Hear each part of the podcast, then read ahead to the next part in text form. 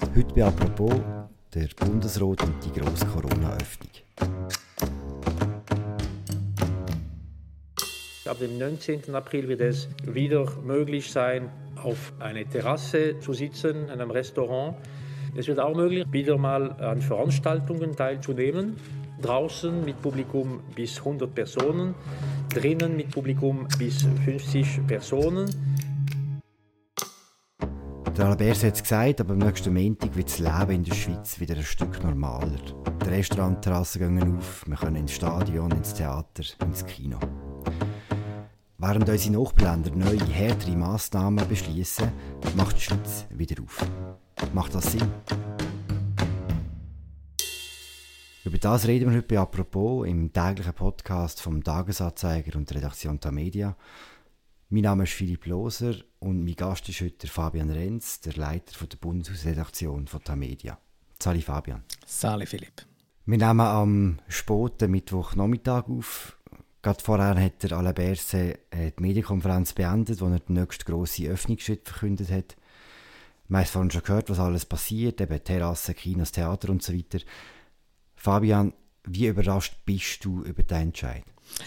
Ich glaube, wir sind alle eher überrascht. Die Signale, die wir im Vorfeld von dieser Bundesratssitzung hatten, die haben darauf hingedeutet, dass der Bundesrat sehr wahrscheinlich die Terrasse der Restaurants wird öffnen bzw. die Öffnungen wieder zulassen. Der Teil der kommt also nicht so überraschend, aber der ganze Rest, wo du gerade vorher aufgezählt hast, mal, das ist doch eher unerwartet, dass der Bundesrat mit dem jetzt kommt.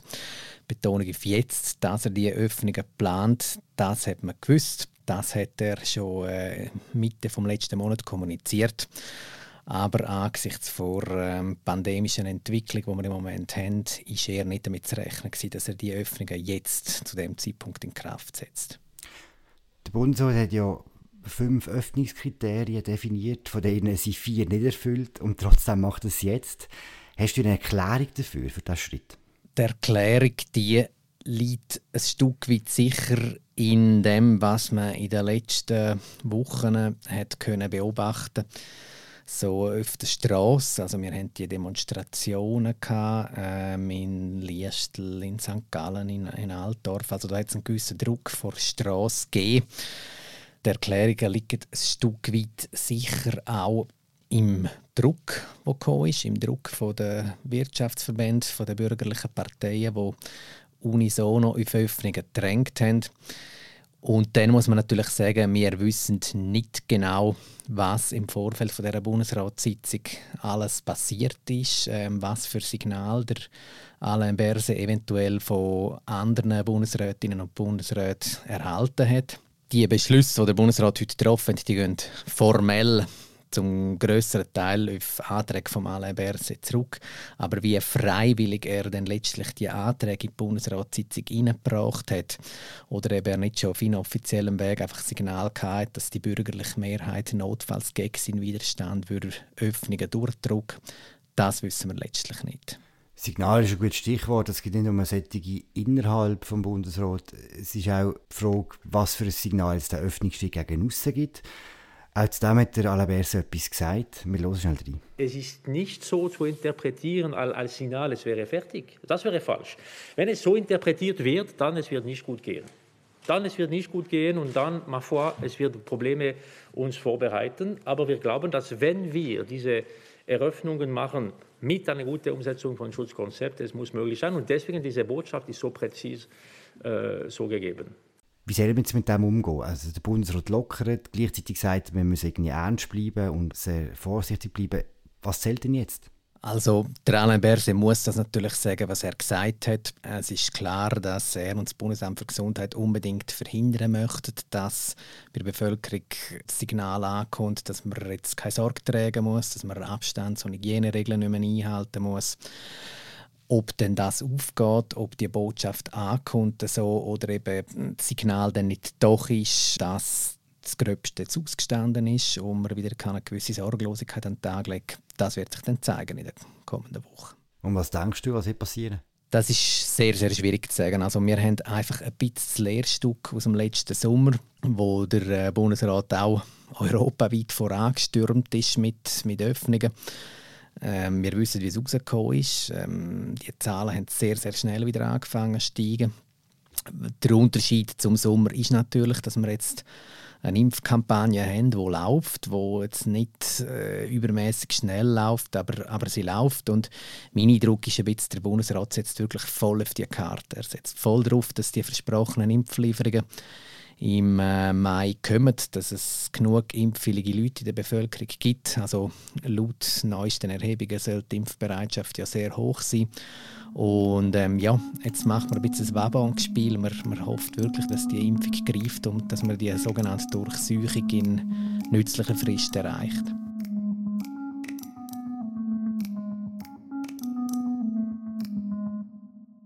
Der Druck von der Straße, von der Wirtschaft, aber eben auch aus der Politik, der Druck von der bürgerlichen Politik quasi alles aufzumachen, Kannst du noch etwas zu dem sagen? Ist, wie wichtig ist das gewesen? Wie entscheidend ist zum Beispiel die Drohung von, von Marco Chiesa, dem SVP-Präsident, die beiden FDP-Bundesräte abzuwählen, wenn sie jetzt nicht endlich mithelfen zu lockern? Also die Drohung im Speziellen, das war eher ein bisschen Säbelrasseln. Der Druck ganz allgemein, der ist natürlich groß Das ist ja so, wobei man auch sagen muss, er ist vor früheren Bundesratsentscheid eigentlich auch schon größer und wahrnehmbarer gewesen. Also ähm, es ist jetzt nicht so, dass sich jetzt da noch etwas aufgebaut hat und aufgestaut hat, wo jetzt völlig neue Dimensionen angenommen hat im Vergleich zu früher. Äh, so gesehen bleibt der Entscheid ein Stück weit rätselhaft, aber man muss natürlich schon auch sehen, ähm, es hat auch effektiv reale Folgen, wenn man einfach natürlich den Status quo ad infinitum verlängert. Also das wird sehr, sehr teuer. Es sind Haufen Leute im Land, wo, wo unter diesen äh, wirtschaftlichen Konsequenzen leiden. Das ist wie so ein bisschen die andere Seite der Medaille, die man natürlich auch nicht einfach ausblenden kann.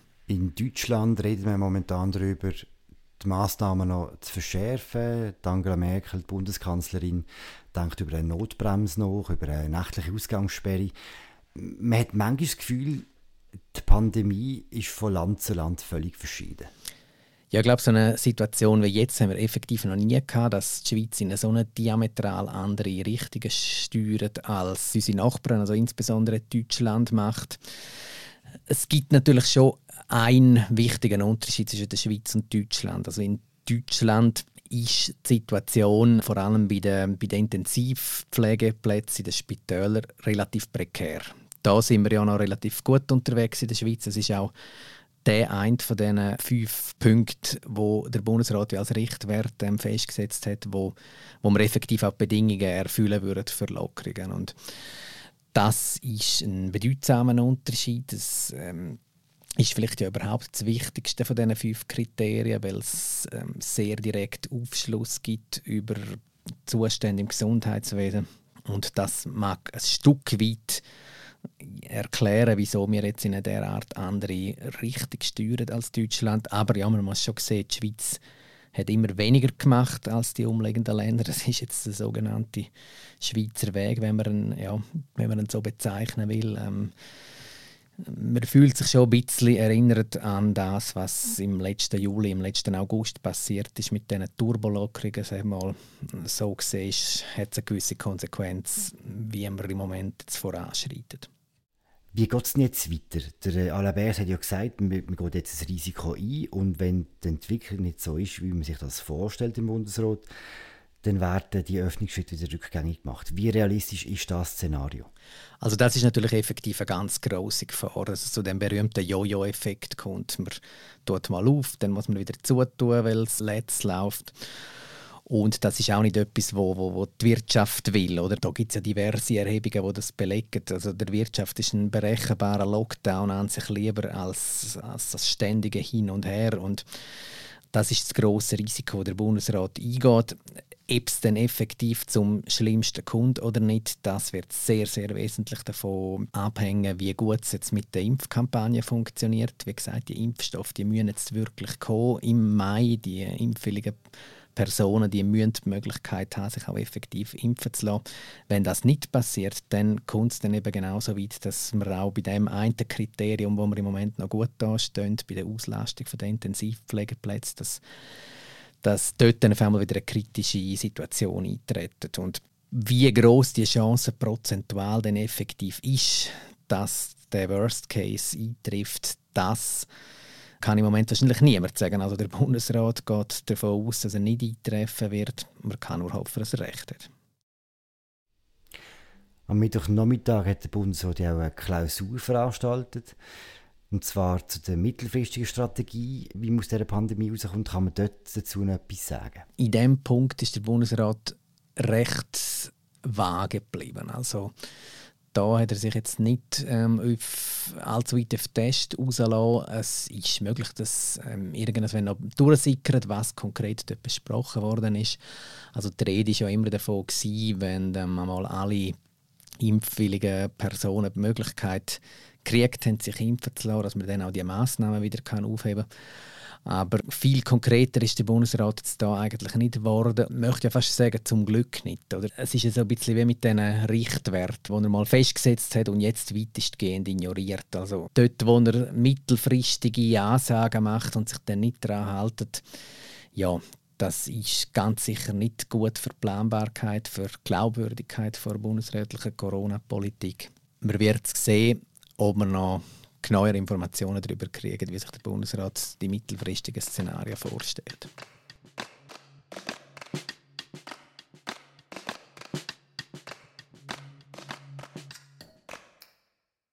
Eine Konstante in dieser Pandemie ist ja auch, wie heftig die Leute reagieren, wenn der Bundesrat etwas entscheidet. Die einen planen schon wieder eine grosse Restauranttournee durch alle Terrassen von dem Land, die anderen sehen uns alle in einen finsteren Abgrund stürzen die Spaltung von der Gesellschaft, hast du das Gefühl, dass wir die wieder überwinden können, wenn es dann irgendwann einmal vorbei sein mit dieser Pandemie? Können wir irgendwie und irgendwann wieder heil hier raus? Es ist einer der wenigen Punkte, wo ich jetzt per persönlich jetzt vorbehaltlos optimistisch bin. Also in dem Moment, wo die Pandemie weg ist, in dem Moment, wo die äh, Maßnahmen weg sind, da werden auch die heutigen Gräben weitestgehend wieder weg sein. Und es werden sich andere Gräben wieder auftun. Also wir werden nicht ein einig Volk von Brüdern aus dem Grund, aber die Spaltungen, wo die Corona-Politik jetzt äh, zweifelsohne hervorgerufen hat in der Bevölkerung, die gehen ich davon aus, die wird relativ schnell und schmerzlos verschwunden sein, wenn wir mal wieder zum sogenannten normalen Leben zurückkehren können.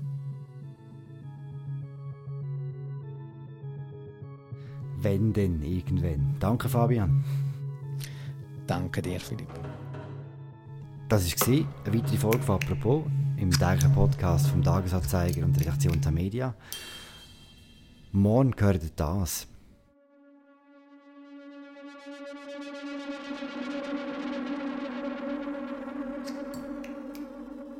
Man hat es einfach fast nicht für möglich gehalten, dass in Zürich ein Chefbeamter einfach ins Haus reinkommt, also in den Arbeitsort kommt und dort vier Leute abschießt, einen fünften schwer verletzt. Man hat es einfach nicht für möglich gehalten, dass so etwas bei uns möglich ist.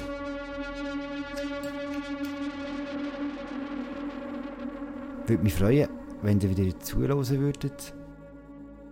Bis bald. Ciao zusammen.